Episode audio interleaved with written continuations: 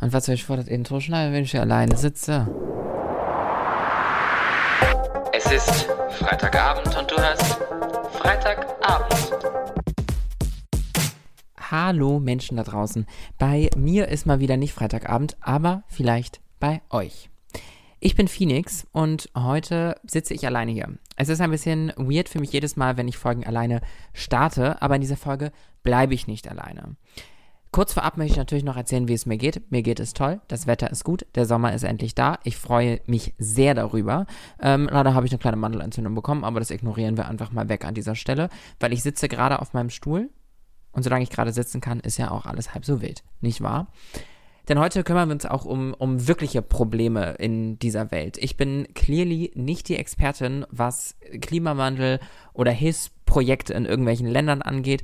Und deswegen habe ich mir Menschen rangeholt, die damit viel mehr Erfahrung haben. Und ich möchte meinen Podcast auch mal für was Ernsteres nutzen und nicht nur Späße mit Al-Hotzo machen, sondern auch irgendwie zurück zu dem kommen, weshalb ich diesen Podcast eigentlich auch mal gestartet habe nämlich dafür, den Horizont zu erweitern, meinen eigenen Horizont zu erweitern und euch auf dieser, auf dieser Reise, Gott bin ich poetisch, und euch auf dieser Reise mitzunehmen und hoffentlich auch euren Horizont ein wenig erweitern zu können.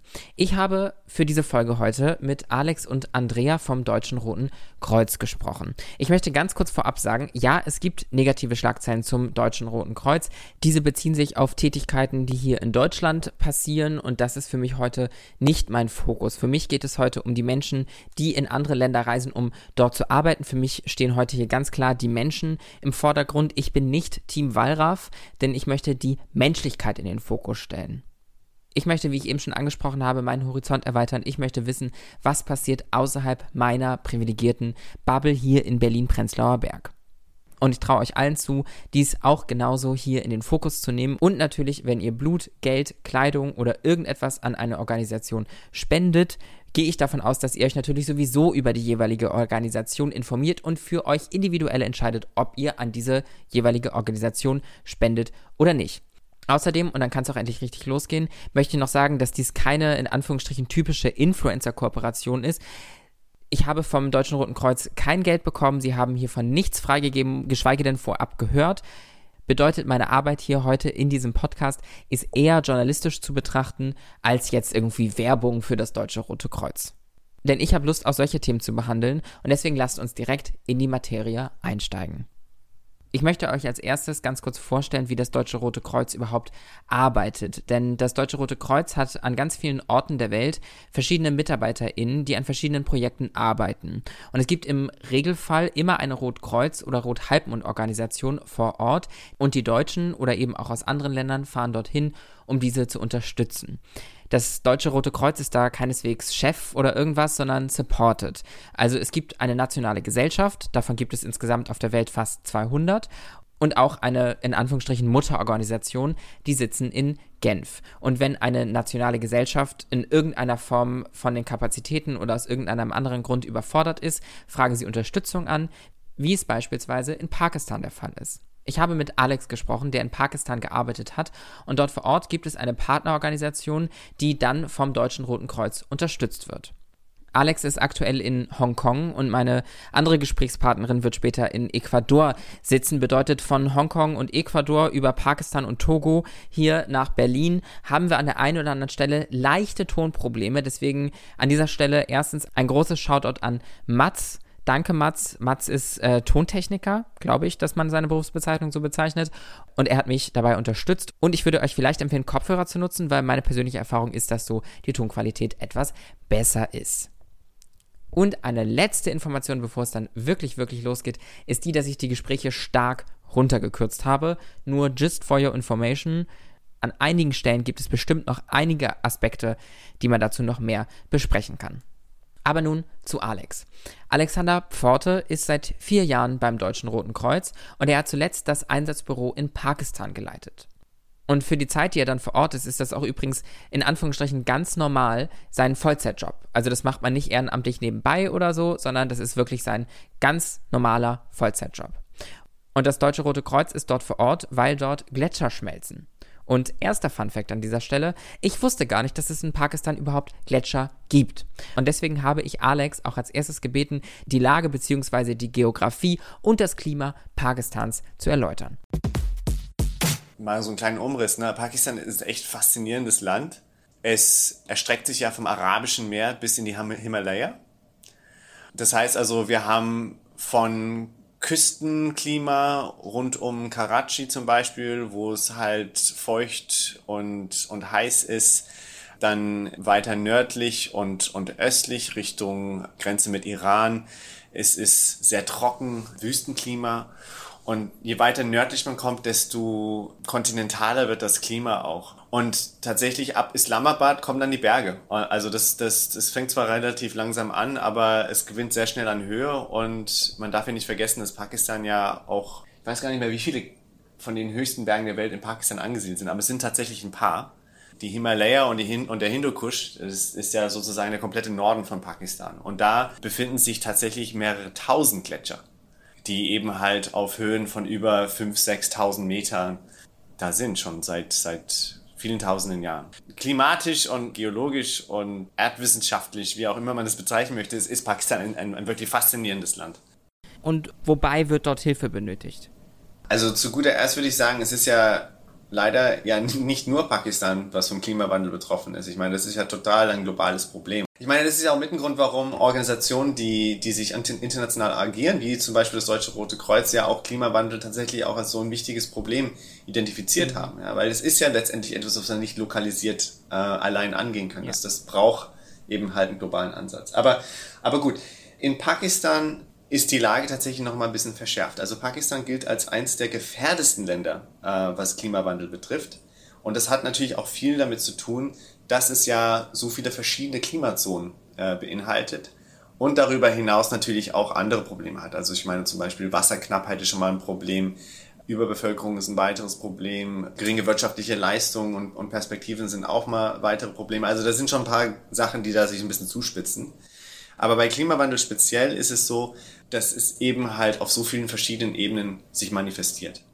Auf der einen Seite hat man irgendwie im Süden das Problem, dass der, der Meeresspiegel steigt, die Mangroven werden ähm, weggeschwemmt, es kommt zu häufigeren Stürmen und, und Zyklonen und so weiter. Gleichzeitig haben wir in den Wüstenregionen immer öfter und immer heftigere Hitzewellen. Und im Norden ja, ist es eben die Erwärmung, die, die den größten Schaden anrichtet. Also das heißt, die Gletscher bilden sich zurück, sie schmelzen, manche schneller, manchmal manche langsamer.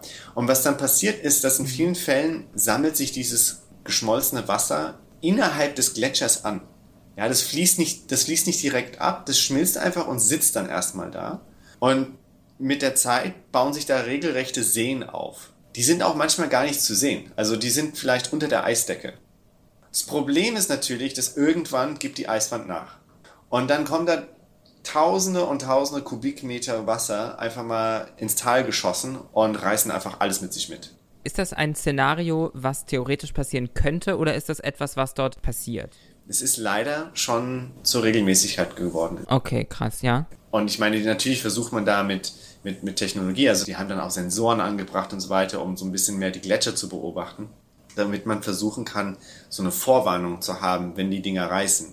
Aber wenn wir es mit größeren Gletschern zu tun haben, wo das immer wieder der Fall ist mhm. und dann auch jedes Mal die, die, Instrumente weggespült werden und so weiter, ist es natürlich jetzt auch nicht unbedingt äh, im Sinne des Erfinders. Und was macht ihr dann konkret vor Ort? Äh, helft ihr den Menschen umzusiedeln oder? Also wenn es jetzt natürlich zu einer, zu einer Katastrophe kommt, ist das durchaus eine Maßnahme, die wir ergreifen können. In erster Linie geht es ja äh, letztendlich um Katastrophenvorsorge und dann natürlich auch um Katastrophenschutz. Aber das Projekt jetzt, was wir in, in Pakistan umsetzen, das ist nicht, das ist jetzt nicht im Sinne von Nothilfe angesetzt. Mhm. Das ist tatsächlich ein, ein Programm, das mit einem ziemlich etablierten Konzept arbeitet. Das nennt sich Community-Based Disaster Risk Mitigation oder, oder Disaster Risk Reduction. Das ist natürlich jetzt ein Mund voll, aber letztendlich bedeutet das, dass wir mit betroffenen Dörfer mit betroffenen Personen und Gemeinden zusammenarbeiten, um zum einen Teil erstmal sich des Risikos bewusst zu werden Und dann Strategien zu entwickeln gemeinsam, die es dann in den Einzelfällen helfen, mit also einmal die Katastrophe vorzubeugen und dann, wenn die Katastrophe passieren sollte, dann auch damit besser umgehen zu können. Mhm. Und wie, wie wird das vor Ort dann angenommen? Wir unterstützen ja, wie gesagt, unsere Partnernationale Gesellschaft, das ist der pakistanische Rote Halbmond, der steht im Vordergrund. Das sind dann die örtlichen Freiwilligen, die eben diese Botschaft äh, in den Gemeinden ähm, verbreiten. Das heißt also, es geht erstmal darum, okay, wer ist überhaupt der pakistanische Rote Halbmond, was machen die, ähm, wie sind die anzusehen und was können wir von denen erwarten, was können wir eben nicht von denen erwarten. Ganz häufig ist es ja auch so, dass, dass viele von, von den Gemeinden, in denen wir arbeiten, ja selber sehr wirtschaftlich abgeschnitten sind. Ja, also ich meine, in, in, oft auch tatsächlich in, in, in richtiger Armut leben. Und da ist ja. oft diese Grunderwartung, dass wenn Hilfe von außen kommt, wenn Unterstützung von außen kommt, dass es eher einen materiellen Wert haben sollte. Und so müssen wir halt immer sehr eng mit den Gemeinden arbeiten. Also das zum Beispiel arbeiten wir dann mit dem Dorfältestenrat. Wir arbeiten mit den Moscheen und den Mullahs zusammen, dass wir da auch sozusagen das religiöse Establishment mit an Bord bringen, dass sie das unterstützen und eben halt auch weiterhin helfen, die Leute an Bord zu bringen dabei. Ja, also es ist, das ist wirklich ein, ein langsamer Prozess. Aber wenn wir erstmal so weit sind, dass, dass wir von der Bevölkerung akzeptiert werden und es ein einigermaßen klares Verständnis der Erwartung besteht. Dann geht es darüber äh, hinaus, dann mit den Gemeinden zusammenzuarbeiten. Erstens, sie da, dafür zu sensibilisieren, welche Risiken sie um sich haben. Oftmals ist es ja auch so, dass sie selber Risiken erkennen, die wir gar nicht so auf dem Schirm haben. Also es ist immer wahnsinnig wichtig, dass wir mit und durch die lokale Bevölkerung arbeiten. Verlockend oder verleitend oftmals äh, dass man einfach von außen reinkommt und sagt, ey, wir haben die Antwort, los geht's. Aber so funktioniert das einfach nicht. Ja, also man muss da echt gucken, dass man da ja. ähm, sich, sich auch sensibilisieren lässt von der Bevölkerung, ähm, wie, es, wie die lokalen Gegebenheiten sind. Und dann gibt es ja. verschiedene Möglichkeiten. Zum einen ist es natürlich immer möglich, dass man sich irgendwie gewisse Teile von, von Tal anguckt und einfach gemeinsam mit der Gemeinde entscheidet, dass diese Regionen vielleicht nicht unbedingt die besten sind für Anbau oder vielleicht nicht unbedingt da, wo Häuser gebaut werden sollten. Dass man sich vielleicht ein bisschen vom Boden des Tals zurückzieht, damit es einfach mehr Möglichkeiten gibt, dass Überschwemmungen da durchrasen können, ohne dass sie halt einen großen Sachschaden mhm. ähm, errichten. Es geht auch darum, die Strukturen, die organisatorischen Strukturen innerhalb der Gemeinde zu stärken. Das heißt also oftmals ist es natürlich so, dass es einen Ältestenrat gibt und dass dieser Ältestenrat auch durch andere kleinere Räte unterstützt wird. Da arbeiten wir gerne mit denen zusammen. Ja, dass es dann sozusagen den Katastrophenschutzrat gibt. Das sind dann alles Freiwillige aus dem Dorf, die sich damit mit diesem Thema beschaffen und dann sich da auch dazu verpflichten, diese Informationen im Dorf zu verbreiten. Aber oftmals ist es auch so, dass, dass einfach nicht geeignete Strukturen vorhanden sind. Und dann müssen wir auch mit, den, mit der lokalen Bevölkerung arbeiten, diese zu erstellen. Also dass wir tatsächlich dann auch wirklich so ein kleines Komitee gründen. Von irgendwo zwischen fünf bis zehn Leute, je nachdem wie groß die Gemeinde ist, wie groß das Interesse ist. Das ist dann da, wo die Arbeit angesetzt wird. Also das ist dann auch mit dem, mit dem wir zusammen Karten erstellen, um zu gucken, wo die Risiken liegen. Äh, mit denen äh, werden dann auch äh, verschiedene Szenarien erarbeitet und Pläne für diese Szenarien erarbeitet. Die, denen wird dann auch Trainings angeboten in Erster Hilfe und so weiter. So Search and Rescue zum Beispiel, wenn es notwendig ist. Ihnen wird auch Unterstützung gegeben, damit sie sich mit, der, mit den lokalen Behörden verständigen können, dass wenn Hilfe von außen gebraucht wird, dass die dann auch entsprechend schneller rangebracht werden kann. Also das ist ein relativ breites Spektrum. Und wenn möglich, auch also so ein bisschen als, als, als Investitionen kann man sagen, wie gesagt, das ist nicht unser Kerngeschäft, helfen wir dann auch oftmals den Dörfern mit, mit kleineren äh, Infrastrukturprojekten. Ja. Also ich entnehme dem Ganzen, was du so sagst, dass eigentlich, dass es nicht wirklich einen typischen Arbeitstag oder sowas beispielsweise gibt, weil ihr eigentlich so eine Rundumhilfe und, und ganz, ganz viel bedenken müsst, und was wir jetzt auch alles gar nicht auflisten können. Das ist absolut richtig. Absolut richtig. Ich meine, die Sache, ich meine, es hängt ja alles von Menschen ab. Ein, ein wichtiger Faktor natürlich noch äh, bei solchen Geschichten, wie wird das denn alles finanziert? Also äh, in diesem konkreten Fall ist es hauptsächlich vom, vom Deutschen Auswärtigen Amt finanziert, als Teil der Unterstützung, humanitären Unterstützung, die, das, ähm, die die deutsche Regierung durch das Auswärtige Amt weltweit leistet. Das Deutsche Rote Kreuz leistet ebenfalls einen Beitrag. Das kommt meistens aus Spendengeldern zusammen. Was sind Ziele, die ihr in Pakistan äh, verfolgt noch? Und, und was sind aber vielleicht auch schon Erfolge, die da schon ähm, erzielt werden konnten? Also dieses, dieses Projekt besteht noch gar nicht so lange. Also die Problematik der Gletscherschmelze ist eine, die wir erst so in den letzten anderthalb Jahren wirklich auf dem Schirm hatten und es auch erst geschafft haben, äh, zu Beginn dieses Jahres dann auch tatsächlich daraus ein Projekt zu schaffen. Da ist natürlich sehr viel Vorarbeit reingelaufen im Sinne von, äh, von Recherche und, und Vorortsbesuche und so weiter und so fort, um dann auch wirklich zu gucken, dass man gerade mit den Gemeinden, wir haben ja natürlich nicht die Ressourcen, dass wir mit allen arbeiten können. Und dann müssen wir gucken, dass wir dann halt wirklich dann immer hm. die Bedürftigsten letztendlich aussuchen. Also einerseits da, wo die Hebelwirkung am größten ist, aber auch letztendlich da, wo die Not am größten ist. Es ist immer ein sehr, eine sehr schwierige Arbeit letztendlich, mhm. das dann ähm, zu finalisieren. Da, da, da, fließen natürlich viele ähm, Aspekte mit rein. Ja. Insofern gibt es bei dem Projekt jetzt speziell noch keine, keine Erfolge als solche. Aber diese Arbeit, diese Art der Arbeit, also gerade diese gemeindebasierte Katastrophenvorsorge, die wir, die wir da betreiben, ähm, das ist da haben wir natürlich schon eine, eine, ziemlich langjährige Erfahrung mit, nicht nur in Pakistan, sondern auch grundsätzlich weltweit. Und in Pakistan ist es wirklich beeindruckend. Ich meine, ich bin auch Projektgebieten unterwegs gewesen, wo eben diese gemeindebasierte Katastrophenvorsorge betrieben worden ist, die schon seit zwei, drei, vier Jahren gar nicht mehr äh, vom, vom DRK unterstützt werden. Da sieht man, dass diese gemeindebasierten äh, Strukturen, die geschaffen worden sind und das Wissen, das da gewonnen worden ist, weitergetragen wird. Dieses Phänomen das alle zusammen anpacken und etwas gemeinsam bewirken können. Das ist wirklich immer sehr, sehr, sehr bewegend, das zu sehen. Und es ist auch wirklich schön, ja. wenn man dann auch in solchen Orten wieder ist, dass das auch immer wieder Anerkennung findet und dass sie auch stolz sind zu zeigen, unter Beweis zu stellen, dass diese Sachen fortbestehen. Man muss natürlich auch das sehr nüchtern betrachten. Ne? Also es ist, das ist nicht immer der Fall. Ja, also wie gesagt, Menschen sind wie Menschen sind ja, am Ende des Tages äh, kommen dann natürlich auch, äh, sage ich mal, wir als westliche Welt dann dahin und haben natürlich auch eine ganz andere, ganz andere Vorstellung von der Welt einfach. Absolut. Und andere, andere Vorstellungen, wie da jetzt ähm, andere Technik und alles, was, was, was ja dann teilweise auch gar nicht so verstanden werden kann, einfach.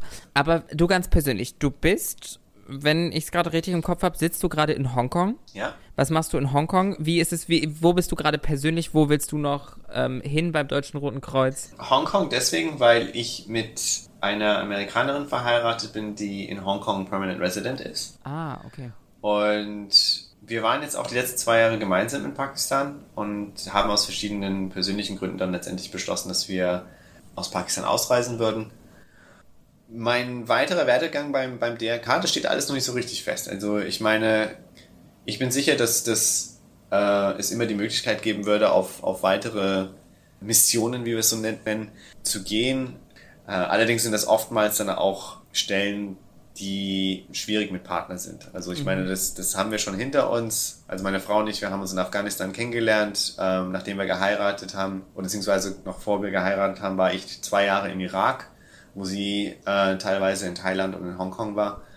Und, und Pakistan war tatsächlich für uns die erste Gelegenheit, mal wieder gemeinsam einen Haushalt zu haben, das ganz nett war. Ja. Und deswegen ist für mich jetzt erstmal mittelfristig jetzt äh, nicht vorgesehen, dass ich da auf so eine längerfristige Entsendung gehen würde. Okay. Zumindest nicht, wenn, wenn meine Frau nicht dabei sein könnte. Ja. Was allerdings nicht ausschließen würde, dass ich für Kurzzeiteinsätze ähm, bereitstehen würde. Du erinnerst dich, ich habe ja erklärt, ne, wenn irgendwie eine Katastrophe passiert und nationale Ressourcen erschöpft sind, dann kommt es oftmals zu diesen internationalen Einsätzen. Und dann bekommt ihr alle eine E-Mail, einen Anruf. Ja, genau richtig. Also es ist so ein bisschen wie die internationale Feuerwehr, ja. Also da kommt irgendwie so eine E-Mail, ja. äh, ihr habt 24 Stunden Zeit, ja oder nein. Wer ja sagt, muss auch in 48 Stunden auf dem Flieger sitzen. Okay, so, und dafür wärst du bereit. Ja, klar. Also das sind, das sind halt kürzere Einsätze. Das sind dann so im Schnitt zwei Monate, drei Monate. Also wenn es hochkommt, es kann auch oft das mal kürzer sein. Ich kann mir vorstellen, dass einige junge Menschen das gerade sich anhören und sich so denken, hm, helfen will ich eigentlich auch ganz gerne. Kannst du das jungen Leuten empfehlen? Unbedingt, unbedingt. Also gerade in Noteinsätzen mitwirken zu können, das ist natürlich psychisch betrachtet eine große Belastung. Das darf man nicht vergessen. Mhm gerade wenn man mit großem menschlichen Leid konfrontiert wird. Ich meine, ich habe das ja jetzt in Afghanistan und Irak auch im Bereich von Konflikt miterlebt. da, da, da hat man schon ein bisschen zu knabbern. Mhm. Also man sollte sich das schon gut überlegen, ob man, ob man diesen Druck standhält. Aber wenn man dazu entschlossen ist und dazu bereit ist und auch grundsätzlich sich im Klaren ist, was man sich dann auch aussetzen wird, ist es wirklich eine sehr bereichende, bereichende Tätigkeit. Also man, man ist irgendwie immer am Weltgeschehen dabei. Man hat immer das Gefühl, dem Menschen nahe zu sein. Und, und das Schöne daran ist auch dann immer, dass, dass es wirklich das Menschsein an vorderster Front steht. Ja, ich meine, am Ende des Tages geht es da natürlich in erster Linie darum, Menschen zu helfen, aber auch ganz aus, aus sag ich mal, ja. egoistischer Sicht äh, klingt das auch für mich nach krasser Lebenserfahrung, die man da äh, sammeln kann und dabei noch Gutes tut. Also und für diesen Satz wurde ich nicht ja. vom Deutschen Roten Kreuz bezahlt, das möchte ich an dieser Stelle sagen. ja, äh, nee, also du hast absolut recht, aber, aber wie gesagt, also wenn ich es einmal so sagen darf, ja, also äh, man zahlt einen Preis dafür. Ich bin ständig von meiner Familie weg. Mhm. Ähm, ich habe tolle, tolle Freunde, die ich viel zu selten sehe, die ich viel zu selten spreche. Man, ver, ver, man verpasst Geburtstage, man, und gerade jetzt in meinem Alter, man ver, verpasst Hochzeiten, man verpasst die Geburten von Kindern. Äh, man, man ist einfach nicht Teil des Ganzen. Und oftmals ist es auch wirklich so, das habe ich auch nicht nur selber ähm, erlebt, aber auch immer wieder beobachtet unter Kollegen und so weiter. Ähm, man lebt sich auch ein, Grund, äh, ein Stück weit auseinander, ne? weil, wenn, weil, weil, weil die Lebensrealitäten irgendwann mhm. mal sich nicht mehr angleichen lassen. Ich glaube, das ist wirklich, wie gesagt, also da, da ist auch schon äh, ein Preis, den man dafür bezahlt und, und auch das ist mit ein Grund, warum, warum meine Frau und ich jetzt ja auch erstmal quote unquote eine Auszeit nehmen und, und hier mal so ein bisschen die Seele bauen lassen. Ja. Und nachdem er mir diese ganzen Insights zu seinem persönlichen Arbeitsleben gegeben hat und warum er gerade in Hongkong gelandet ist, sind wir nochmal zurück zum Thema Klimawandel gegangen und was genau eigentlich in Pakistan umgesetzt wird. Das heißt auf Englisch Glacial Lake Outburst Flooding, mhm. GLOF. Ich glaube, dafür gibt es keinen vergleichbaren Begriff auf Deutsch, der so, der so snazzy ist. Das ist ein bisschen schade. Aber jedenfalls, dieses Projekt ist ja wirklich, wirklich Nische. Ne? Also es ist eine ganz, ganz spezielle Auswirkung vom, vom Klimawandel in einem sehr, sehr speziellen Gebiet, das nur ganz bestimmte Gemeinden ja auch betrifft. Ich glaube, es ist wahnsinnig wichtig, dass wir uns trotzdem vor Augen führen, dass selbst bei dieser super Niche-Geschichte schaffen wir es als, als, als Rotes Kreuz nicht alle Gemeinden, die davon betroffen sind, abzudecken. Mhm. Wenn man das dann nochmal weiter extrapoliert, wie gesagt, in Pakistan allein gibt es ja so viele verschiedene Auswirkungen von Klimawandel. Von Überschwemmungen zu Dürre, von Hitzewellen zu äh, Stürmen und äh, steigenden Meeresspiegel und so weiter und so fort. Das ist einfach ein Themenbereich und, und vor allen Dingen die Auswirkungen dessen, das ist ein Ausmaß, das, das, das hat die Menschheit so, glaube ich, noch nie gehabt. Und es ist unglaublich wichtig, dass wir erstens selbst wenn wir wissen, dass wir nicht alle Probleme lösen können, dass wir die Probleme trotzdem angehen. Denn nur wenn wir wirklich alle unseren Teil halt dazu beitragen, wird sich dann auch langsam mal etwas bewegen. Ja? Also keine Angst vor dieser Ohnmacht. Und zweitens, jeg jegliche Unterstützung ist, ist, ist willkommen. In einem Kontext wie Pakistan könnte natürlich mit entsprechenden Ressourcen noch viel mehr erreichen. Aber das trifft ja nicht nur für das Deutsche Rote Kreuz zu, und es trifft vor allem auch nicht nur für Pakistan zu. Ich meine, das sind viele Organisationen, die an diesen Themen arbeiten und es sind halt auch wirklich eigentlich alle Länder der Welt, die irgendwie davon betroffen sind. Ne?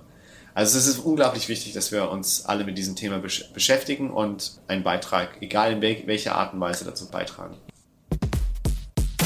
Und das waren dann auch schon die Einblicke in Alex Arbeitsleben und in das, was in Pakistan umgesetzt wurde bzw. umgesetzt wird nach wie vor. Und ich finde vor allem seinen letzten Appell wahnsinnig wichtig und wahnsinnig richtig. Und an dieser Stelle schon mal vielen, vielen Dank an Alex. Aber wie ihr ja schon von meiner Einleitung wisst, ich habe nicht nur mit Alex gesprochen, sondern auch mit Andrea. Und von Hongkong geht es jetzt nach Ecuador.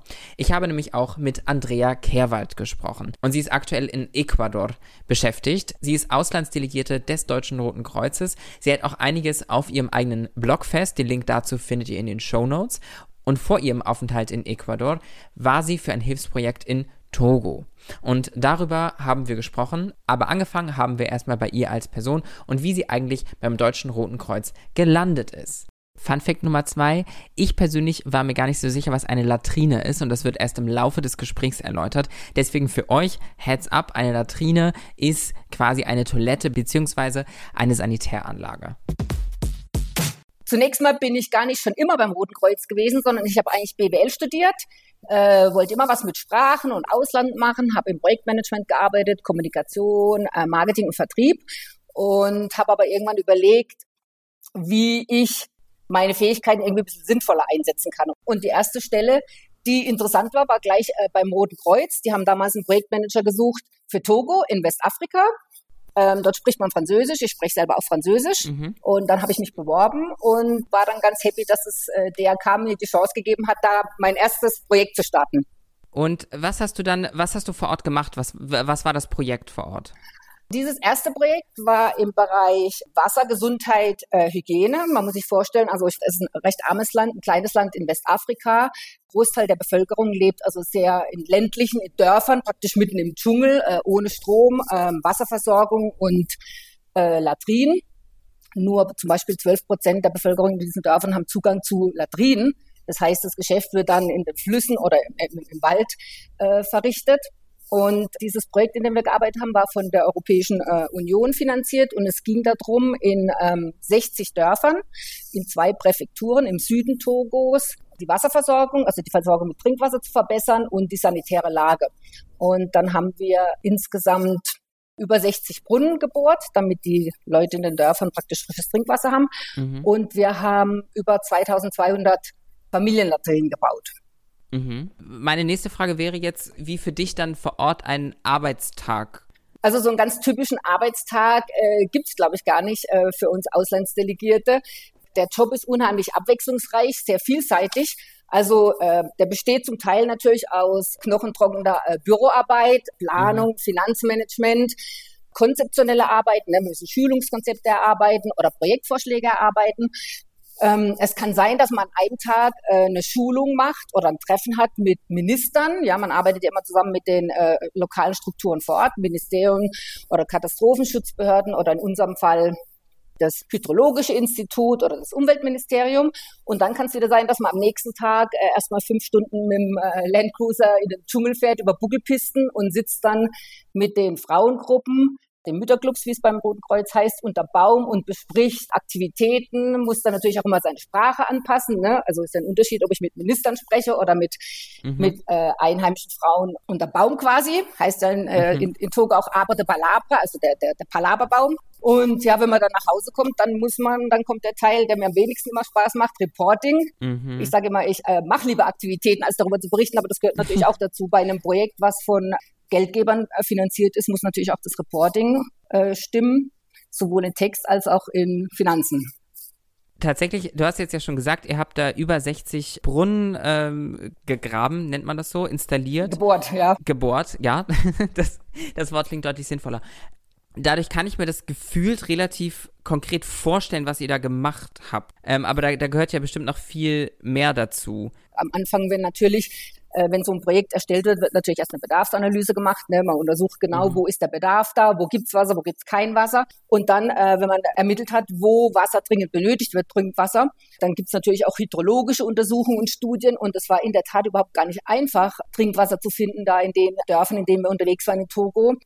Äh, weil oft entweder haben wir gar kein Wasser gefunden, also natürlich nicht wir, wir arbeiten da mit äh, Firmen zusammen, klar, professionellen äh, äh, Firmen, die haben dann gar kein Wasser gefunden, weil da irgendwelche, äh, irgendwelche Gesteinsplatten waren. Oder äh, was noch viel schlimmer war, äh, wir haben dann zwar Wasser gefunden, aber das Wasser war dann irgendwie versalzt, war überhaupt gar nicht verwendbar und gar nicht trinkbar. Also es gab tatsächlich Dörfer, äh, in denen wir wirklich kein sauberes und trinkbares äh, Wasser gefunden haben für die Bevölkerung. Wir hatten ursprünglich 90 Brunnen und am Schluss waren es dann nur 62 oder 66. Mhm. Das ist dann mehr die technische Seite. Aber ganz wichtig ist ja dann auch, wenn dann so ein Brunnen gebohrt ist, das dauert ja dann ein paar Wochen und Monate, dann müssen wir natürlich auch dafür sorgen, dass äh, die ordentlich gepflegt werden. Das sind, das sind Brunnen, Tiefbrunnen gewesen mit, äh, mit Pumpsystemen. Und die Pumpsysteme müssen natürlich gewartet werden. Die Leute vor Ort müssen die Brunnen äh, sauber halten. Und deshalb machen wir uns natürlich bei so einer Projekterstellung auch mal Gedanken, wie das nachhaltig funktionieren kann, weil äh, es ist ja oft so, dass irgendwelche Konstruktionen hingestellt werden und dann funktionieren die ein halbes Jahr und dann sind sie kaputt, verrotten vor sich hin und die Leute haben wieder kein sauberes Wasser. Deshalb haben, versuchen wir natürlich immer, das gut zu begleiten mit mehreren Maßnahmen. Zum Beispiel haben wir in allen Dörfern äh, für jeden Brunnen ein Wasserkomitee, heißt es, gegründet, beziehungsweise wir haben die Gründung initiiert, machen ja die Leute dann vor Ort selber.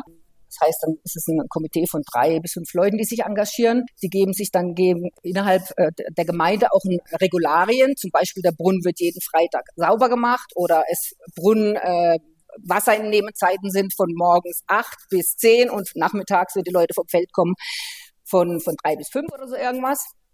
Und es wird dann auch besprochen, dass ja natürlich auch Geld benötigt wird, vielleicht später, um auch so eine, so eine Pumpe mal zu reparieren oder zu warten. Und deshalb unterstützen wir auch, dass es wird auch von der Regierung so unterstützt in Togo, dass äh, die Leute einen Preis bezahlen für das Wasser. Ne? Also in der Regel wenig, mhm. aber dass zumindest was bezahlt wird und dass dieses Geld dann in eine Wasserkasse fließt, sodass Mittel da sind, dass äh, langfristig, nachhaltig der Brunnen auch gepflegt und gewartet werden kann. Wir haben dann auch spezielle Techniker, lokale Techniker in der Umgebung dieser Dörfer ausgebildet, in der Wartung dieser Pumpen. Also wie funktionieren die, müssen sie gewartet werden und so weiter. Und ja, und hoffen natürlich, dass die Brunnen dann möglichst lange gut von den Menschen benutzt werden können. Ich habe das am Anfang nicht erwähnt, aber in der äh, Bedarfsanalyse, die am Anfang immer gemacht wird, da kam raus, dass über 70 Prozent der Bevölkerung über drei Kilometer zur nächsten Trinkwasserquelle laufen müssen. Über 70 Prozent laufen drei Kilometer und in der Regel sind es die Frauen. Das heißt, vor und nach einem harten Tag auf dem Feld laufen die noch drei Kilometer und transportieren dann ihre 25, äh, 30 Liter Wasser auf dem Kopf nach Hause. Ja, das, das sind Zustände, die, das übersteigt komplett das, was ich mir vorstellen kann, dass das meine Lebensrealität ist. Wie, wie ist das für dich, wenn, wenn du dann da hingekommen bist? Weil ich nehme an, dass du es auch aus Deutschland kennst, dass du einfach die Wasserhahn anmachst und da Wasser rauskommt. Ähm, wie, wie ist das dann, wenn man mit den Menschen vor Ort, ähm, wenn man auf diese Lebensrealität dann trifft? Ja, klar, mir ging es natürlich genauso. Man kann sich am Anfang erst gar nicht vorstellen. Und man geht natürlich auch viel bewusster mit dem Wasser um. Ich, ich war übrigens selber mhm. in Situationen, äh, ein, eine Zeit lang habe ich ein bisschen in einer ländlicheren äh, Gegend gewohnt für das Projekt. Und ja, da gab es manchmal zwei, drei Tage kein Wasser oder man stand morgens auf, musste ins Feld fahren, wusste schon, aha, 30 Grad, 90 Prozent Luftfeuchtigkeit und wollte duschen und es kam kein Wasser mehr aus dem, aus dem Hahn, weil einfach irgendwie Wasser gerade nicht da war. Mhm. Selbe übrigens mit Strom. Ja, und dann bin ich in den Garten und des, des Nachbarhauses und da kam noch so eine Müsli-Schüssel voll Wasser aus dem Brunnen mhm. oder aus dem Wasserhahn. Und da musste ich mir überlegen, was mache ich denn jetzt mit dieser Wasserschüssel, also dieser Müsli-Schüssel voll Wasser? Putze ich damit meine Zähne oder spüle ich damit das Geschirr vom Frühstück, dass danach nicht alles voller Ameisen ist? Oder versuche ich damit notdürftig zu duschen? Und dann denkt man, oh mein Gott, diese Frauen in den Dörfern, das sind immer die Frauen und die Mädchen, die das Wasser holen müssen, sie laufen halt für jeden Liter Wasser drei Kilometer. Und dann braucht man nicht nur Wasser zum Trinken, sondern auch zum Kochen, zum Waschen und so weiter. Ich hatte Situationen in, in Dörfern, wo wir Brunnen gebaut haben, da haben die Leute mir eine Schüssel gezeigt mit richtig dreckigem Flusswasser. Und ich denke, oh mein Gott, naja, ich war sehr viel krank in den ersten Wochen in dem Projekt. Also nicht wirklich krank, mhm. aber mit, naja, gewissen Parasitenproblemen. Und man sieht dann auch mhm. die Kinder in den Dörfern mit aufgeblähten Bäuchen, was dann Zeichen sind von Parasiten und Verunreinigung. Also das, das sind schon sehr ja, beeindruckende Erlebnisse. Und man kann sich wirklich nicht vorstellen, wenn man so wie bei uns in Deutschland halt jeden Tag lebt und einfach den Wasserhahn, Wasserhahn aufdreht. Ja, du hast jetzt schon mehrfach angesprochen, dass die Frauen dort in Togo das Wasser holen. Und soweit ich informiert bin, ähm, also jetzt weiß ich von dir, dass die Frauen das Wasser holen, aber soweit ich weiß, haben sie ja aber nur eingeschränkt Zugriff bzw. Anspruch auf Agrarflächen. Wie ist die Situation für Frauen in Togo allgemein? Also die Situation für Frauen ist sicherlich schwierig. In der Regel, es herrscht ja sehr viel Armut äh, in Togo. Es geht schon zum Beispiel bei, beim Schulbesuch los. Ne? In der Regel, wenn sich die Familien nicht leisten können, dass alle Kinder zur Schule gehen, und in der Regel haben sie ja vier, fünf, sechs Kinder oder mehr, dann gehen halt vorrangig die Jungs zur Schule. Das heißt, von vornherein sind Mädchen benachteiligt, haben nur ganz wenig, äh, wenige Schuljahre äh, bis gar keine. Und dann ist es ja auch so, die insgesamt sind die Strukturen, also äh, ne, ich kann jetzt nicht für ganz Afrika sprechen, auch nicht für ganz Togo. Es gibt ja unterschiedliche äh, auch Regionen und äh, kulturelle Stämme und so weiter. Und ich kann nur das wiedergeben, was ich so im Rahmen unseres Projektes äh, so gehört, gelernt und gesehen habe. Es sind halt sehr traditionelle, hierarchische und patriarchalische äh, Strukturen. Kinderreichtum kommt dazu, ich habe es angesprochen. Kinder sind natürlich Altersversorgung und, und, Arbeitskraft. Es gibt Polygamie, das heißt, es ist auch nicht ungewöhnlich, dass ein Mann äh, drei, vier äh, Frauen hat und jede der Frauen hat dann ihre Kinder. Und äh, Land wird natürlich äh, an, an männlichen Nachkommen vererbt, weil die Frau geht ja praktisch mit der Heirat dann in eine neue äh, Familie mhm. und hat dann in der Regel eben keinen großen Zugriff zu Land. Der Mann gibt ihr dann von seiner, von seinem Land eine kleine Parzelle ab. Also es wird auch irgendwie stark getrennt, habe ich so äh, mitbekommen. Und auf dieser kleinen Parzelle, äh, das ist dann die Aufgabe der, der, der Frau, äh, dort Nahrungsmittel, Grundnahrungsmittel in Togo ist das Mais anzubauen, äh, was dann die Familie ernährt. Der Mann kümmert sich dann mehr um den Anbau im größeren Stil äh, für Markt, für Vermarktung oder Verkauf zum Beispiel oder halt andere Tätigkeiten. Ja, und wenn dann halt diese, diese Flächen sind relativ klein, wir haben auch gar keine großartigen Werkzeuge zur Verfügung. Traktoren gibt es natürlich sowieso nicht, aber nicht mal ein Esel oder ein Ochsen, der irgendwas zieht, wird alles mit der Hand, mit einem Spaten bearbeitet die Aufgaben sind halt ganz strikt getrennt. Mhm. Kinder und die Ernährung der Familie ist Frauensache. Das heißt, wenn dann halt kein Schulgeld da ist, in, in den meisten oder in vielen Familien interessiert es die Männer halt nicht. Ja, kümmere dich drum, sind deine Kinder. Wenn dann hat uns eine Frau erzählt, auch im Dorf, solche Gespräche sind auch immer ganz interessant. Die sprechen natürlich lokale Sprache, die spreche ich nur, ich spreche nur ein paar Sätze, aber natürlich erklären mir das dann meine Kollegen. Und eine Frau hat uns, wir haben dann gefragt, ja, warum, äh, warum lehnt ihr euch denn nicht dagegen auf oder sprecht mal mit den Männern darüber, dass sie auch eine Verantwortung für die Kinder haben? Ähm, dann sagen sie, nee, da haben sie dann Angst vor, dann geht er ja demnächst zur nächsten Frau. Ne? Man muss ja immer so ein bisschen gucken, dass der Hausherr dann auch zufrieden ist. Also das, mhm. das, das führt dann schon ein bisschen. Oder es gibt andere äh, Traditionen, zum Beispiel eine Frau hat uns erzählt, bei einer Mütterclub-Schulung, in der ging es um Gesundheit und ja auch Fortpflanzungsmedizin und so weiter. Und die hat uns, hat uns um Rat gefragt, was soll ich denn machen? Ich habe vier Kinder von meinem ersten Mann, der ist gestorben und nach unserer Tradition heirate ich dann oder gehöre ich dann dem nächstjüngeren Bruder. Und mit dem habe ich jetzt wieder vier Kinder und der hat mich jetzt verlassen. Was ratet ihr mir? Soll ich nochmal heiraten? Und dann sitzt man manchmal da und denkt, oh Gott, was soll man jetzt da sagen? Da sitzt eine Frau mit acht Kindern und fragt uns, ob sie nochmal heiraten soll, weil sie unverheiratet keine, keinen Respekt erfährt. Ja, man muss ja dann im Haushalt eines Mannes. In dem Fall das Togolesische Rote Kreuz arbeitet ja auch mit dem Konzept der Mütterclubs. Äh, das ist irgendwann in den 70er Jahren entstanden, dass man eben in den Gemeinden auch die Frauen ermutigt, sich zusammenzuschließen. Äh, das Konzept wird dann gefördert vom Togolesischen Roten Kreuz. Die kriegen dann Schulung, äh, sei es in Gesundheit und Hygiene, sei es aber auch in einkommensschaffenden Aktivitäten. Und das ist auch was ganz Tolles, was man dann in den Projekten sieht, dass ähm, manchmal am Anfang, wenn man äh, zu, in, in, das Dorf kommt, mit den Frauen am Dorf spricht, dann trauen die sich nicht zu reden, vor allem wenn es gemischte Gruppen sind. Und am Ende des Projektes sieht man dann schon, dass die Frauen viel eher das Wort ergreifen, selbstbewusster sind und noch ihre, ihre Rechte mehr einfordern. Neben den Wasserbrunnen vor Ort ja aber auch in der Landwirtschaft geholfen, wenn ich richtig informiert bin. Genau. Was habt ihr da gemacht? Das war eine ganz tolle Sache. Während wir dieses äh, Projekt mit diesen Latrinen und den Brunnen ähm, zu Ende gebracht haben, äh, kam eine Ausschreibung vom äh, BMZ, dem Bundesministerium für Wirtschaftliche Zusammenarbeit und Entwicklung, ähm, zum Thema Ernährungssicherung in Togo. Und dann haben wir auch gemeinsam natürlich mit Togolesischen Roten Kreuz und den Gemeinden ein Projekt entwickelt, was um, äh, in dem es darum ging, die die Landwirtschaft zu stärken, beziehungsweise eben die Erträge auf den Feldern äh, dieser Frauen äh, für die Ernährungssicherung. Und ich habe das jetzt eben noch gar nicht erwähnt, dass in dem äh, Projekt, äh, in dem vorhergehenden Projekt, in dem wir Brunnen und Latrinen gebaut haben, handelt es sich um sogenannte Ecosan-Latrinen. Das sind Latrinen, ähm, die muss man sich vorstellen, wie so ein kleines Backsteinhäuschen. Wenn man reinkommt, ist in der Mitte ein Loch. Äh, da hockt man sich drüber, macht sein äh, Geschäft quasi und ein bisschen davor ist schräg angebracht so eine Auffangschüssel, so ähnlich wie ein Pissoir. Und da geht dann praktisch der, gehen die flüssigen Stoffe rein, also der Urin. Und bei dieser Latrine werden praktisch die beiden Fest- und Flüssigstoffe getrennt. Die, die Exkremente fallen in das Loch. Hinten an der Latrine ist über diesem Auffangbereich ähm, ist eine schwarze Platte, die sich aufheizt und dann dafür sorgt, dass in der Auffanggrube dieser Latrine die Exkremente, sage ich mal, trocknen hygienisiert werden, also nicht mehr gefährlich sind und dann zu Staub zerfallen. Und die muss, wenn sie voll ist, sechs Monate hermetisch abgeschlossen sein. Und wenn man sie danach öffnet, dann ist praktisch da nichts Ekliges mehr, sondern das ist wie, wie Staub oder Erde, riecht auch nicht mehr, sind keine Mücken da und das ist dann einwandfreier organischer Dünger, der dann auf den Feldern eingesetzt werden kann. Und mhm. der, der, Urin wird abgeleitet seitwärts äh, äh, in, in Kanister, muss dann auch einen Monat hygienisieren. Und äh, dieser Urin kann dann nach einem Monat auch als Dünger, als organischer Dünger in der Landwirtschaft eingesetzt werden. Kostet nichts und äh, sorgt dafür, dass praktisch ähm, die Felder äh, fruchtbarer werden.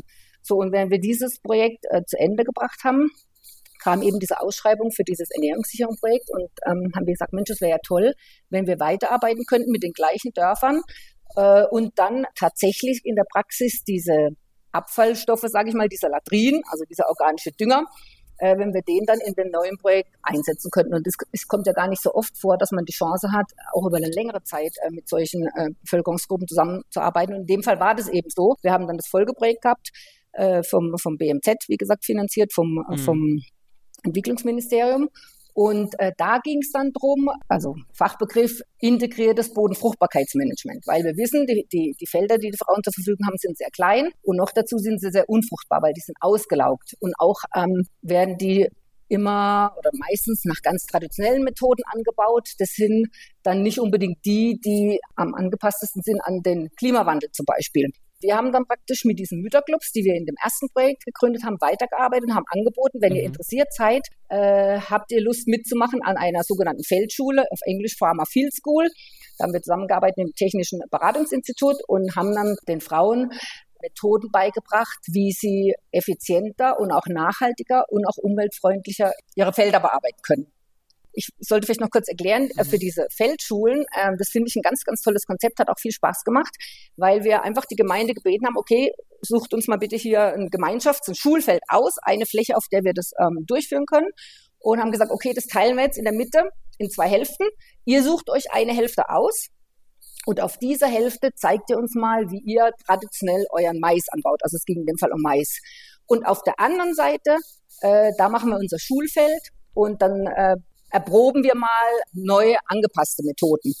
Zum Beispiel geht es darum, auf der, auf der traditionellen Fläche, also der rechten zum Beispiel, dann haben die einfach irgendwie sind übers Feld gelaufen und haben einfach Maiskörner ausgestreut.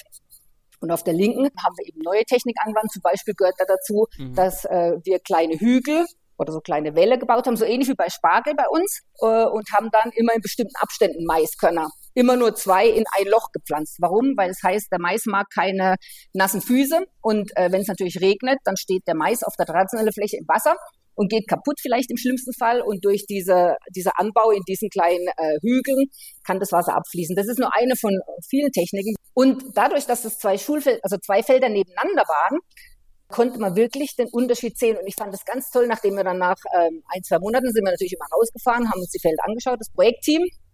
Die Projektteams sind natürlich immer vom togolesischen Roten Kreuz. Ne? Wir vom Deutschen Roten Kreuz, wir Delegierte sind immer nur als Unterstützer oder als Begleiter dabei. Es war unglaublich. Dann haben wir Felder gesehen, da waren wirklich auf der einen Seite waren die Maispflanzen klein, bisschen kümmerlich, ein bisschen gelblich mit ganz kleinen Maiskolben und, und ein Meter daneben auf dem Schulfeld waren die halt doppelt so groß, saftig grün, große Maiskolben. Ich habe da schöne Bilder gemacht. Kann man auch, ich habe damals ein paar Blogbeiträge gemacht, da kann man die sehen. Also da, da, da konnte man wirklich sehen, wie wir mit wenig finanziellem Aufwand, aber einfach technischen, angepassten, äh, verbesserten Methoden sehr viel mehr rausholen kann. Und das Ergebnis war toll. Jede Woche gab es eine Schulung auf dem Feld und man hat über die Fortschritte gesprochen und man hat, man hat es mit eigenen Augen gesehen. Mhm. Und äh, das hat, führt natürlich auch schon dazu, dass die Leute eher gewillt sind, das auch weiterhin ähm, so fortzuführen, weil ist natürlich auch ein bisschen mit Arbeit verbunden. So einen Komposthaufen anlegen, den muss man immer wenden oder, na, ja. Und es gab tatsächlich Männer in dieser Runde, die dann gesagt haben, also nee, meine Frau macht bei diesem modernen Kram hier nicht mit wir bauen schon immer so unseren Mais an und wir haben unsere, die, unsere Methoden, Anbaumethoden hier in der Familie und so haben wir das schon immer gemacht und so werden wir das weitermachen. Meine Frau macht da nicht mit.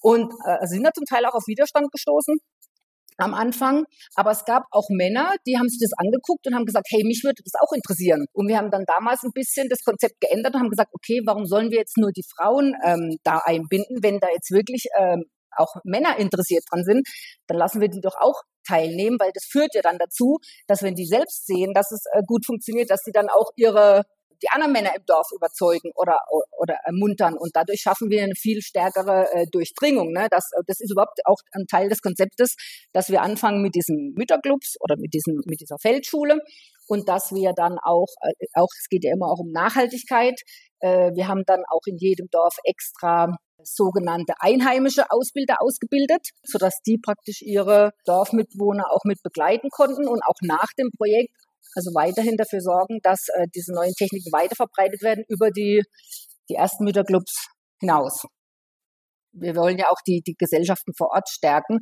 Und ähm, da muss man jetzt auch mal gucken und aufpassen, dass das nicht arrogant rüberkommt. Es ist ja nicht so, dass wir alles immer wissen, ja. Ähm, wir haben ja in der Entwicklungszusammenarbeit auch so einen, einen Grundsatz, der ganz wichtig ist. Auf Englisch do no harm, also richte keinen Schaden an, heißt, äh, dass wir natürlich immer auch aufpassen müssen, dass äh, Projekte, die wir hier so ähm, äh, uns ausdenken bzw. erarbeiten äh, mit der Bevölkerung, dass die nicht irgendwelche unerwünschten negativen ähm, Folgen haben, die man an die man am Anfang vielleicht gar nicht denkt. Zum Beispiel, es gibt Projekte, die ähm, ohne es zu wollen vielleicht Konflikte in der Bevölkerung auslösen. Wie viel Zeit hast du in Togo verbracht? Also ich habe in Togo angefangen im Oktober 2000 14 und war dann insgesamt sechs Jahre in Togo. Das ist jetzt nicht so ganz typisch, weil eigentlich, denke ich, macht man so oft ein, äh, so ein Entwicklungsprojekt drei Jahre und geht dann in ein anderes Land. Aber ich hatte halt irgendwie das Glück, also so nenne ich es, dass, wie ich vorhin schon gesagt habe, während wir das eine Projekt zu Ende gemacht haben, dieses äh, Wasser- und Hygieneprojekt, haben wir die, die Möglichkeit, das, das, das zweite Projekt äh, zu schreiben für Ernährungssicherung. Und während wir dieses durchgeführt oder äh, durchgeführt haben, bevor es zu Ende war, haben wir, wir hatten noch ein anderes Projekt, da ist dann der Kollege weggegangen, habe ich das übernommen. Und dann hatte ich noch die Chance, ein neues Projekt äh, zu schreiben und was ähm, eine Folge dieses dritten Projektes war. Da ging es um Klimawandel auch und aber Katastrophenvorsorge. Also eher ähm, in Togo ist das Problem, äh, dass man viele Überschwemmungen hat im Süden. Da ging es dann ein bisschen mehr drum, wie kann man diese Katastrophen vorher sehen und, und die Bevölkerung besser darauf vorbereiten. Mhm. Und nachdem ich dieses Projekt gemeinsam mit dem Team natürlich, dem, dem Team in Berlin und natürlich auch dem togolesischen Roten Kreuz und ähm, formuliert habe, dann hat es mich natürlich auch gereizt, äh, das Projekt auch noch umzusetzen oder anzufangen. Und genau, und das hat dann geendet Ende letzten Jahres und jetzt bin ich in einem neuen Projekt, äh, habe den Kontinent gewechselt, bin jetzt in Lateinamerika, in Ecuador und arbeite da in einem Projekt zur Stärkung der nationalen Rotkreuzgesellschaften in Ecuador, Kolumbien und Peru, was auch super spannend ist, weil in, ähm, in dieser Gegend gibt es natürlich sehr viele ähm, Katastrophenrisiken. Es gibt Vulkane, es gibt Überschwemmungen, es gibt Erdbeben. Man hat die politische Situation natürlich auch äh, historisch gesehen, zum Beispiel in Kolumbien. Und da ist es ganz, ganz wichtig, dass äh, die Rotkreuzgesellschaften gute Kapazitäten haben für, für dich persönlich, was ist für dich am wichtigsten an deiner Arbeit? Warum machst du das, was du machst? Vorhin schon erwähnt, dass ich eigentlich BWL studiert habe. Ich wollte immer was mit Sprachen und Ausland machen, habe in, hab in der Wirtschaft lange gearbeitet und habe aber irgendwann ähm, hat so ein Umdenkungsprozess stattgefunden. in der Wirtschaft geht's immer schneller, höher, weiter, mehr, mehr Umsatz. Nächstes Jahr nochmal fünf Prozent und dann wieder fünf Prozent. Eigentlich hat bei mir so ein Umdenkungsprozess stattgefunden. Das kann ja gar nicht funktionieren. Ne? Stichwort Klimawandel, Ressourcenschutz, Ressourcenknappheit, das kann ja gar nicht funktionieren. Ich habe überlegt, was kann ich denn jetzt so irgendwie anders machen und das, was ich alles an Erfahrung und Kompetenzen mitbringe. Leider bin ich jetzt nicht Typ Krankenschwester oder sowas oder Ärztin, aber ich habe ja andere Qualitäten, die ich in so einem, die ich sinnvoll einbringen kann und habe überlegt, was kann ich denn damit machen und hab, bin dann eben auf diese Weiterbildung gestoßen und, und habe genau jetzt vor die nächsten 10, 20 Jahre das, was ich kann, eher für die Verbesserung von solchen Lebensbedingungen einzusetzen, als dass irgendwas von irgendwas mehr verkauft wird. Wie unglaublich sympathisch ist Andrea bitte. Ich muss ja auch unbedingt noch fragen, woher dieser Dialekt kommt, weil ihr wisst alle, wie sehr ich Dialekte liebe. Und ich liebe Andreas Dialekt. Der macht das Ganze noch sympathischer und vor allem auch ihre Sicht auf, auf die Wirtschaft und das, was sie jetzt ganz zum Ende gesagt hat, finde ich wahnsinnig schön, inspirierend und wichtig. Und sie hat mir auch abseits der Aufnahme noch gesagt, dass sie sich selbst eigentlich auch gar nicht so gerne in den Fokus dieser Arbeit stellt, die sie dort leistet. Und genau das finde ich nochmal sympathischer und inspirierender an dieser ganzen Geschichte. Und ich möchte mich auch bei Andrea an dieser Stelle bedanken und ich möchte mich bei Alex bedanken für diese tollen Gespräche, die wir hier quer über den Globus geführt haben. Und ich möchte mich auch beim Team vom Deutschen Roten Kreuz bedanken, denn da wurde ich wahnsinnig supportet und die haben ganz toll das hier alles auf die Beine gestellt, dass ich mit denen jeweils sprechen konnte. Und das war's dann heute auch schon mit dieser Folge. Mir persönlich hat es vor Augen geführt, dass zum einen wir den Klimaschutz und den Klimawandel in keinster Form aus den Augen verlieren dürfen und das so ein wichtiges Thema ist. Auch das, was Alex gesagt hat.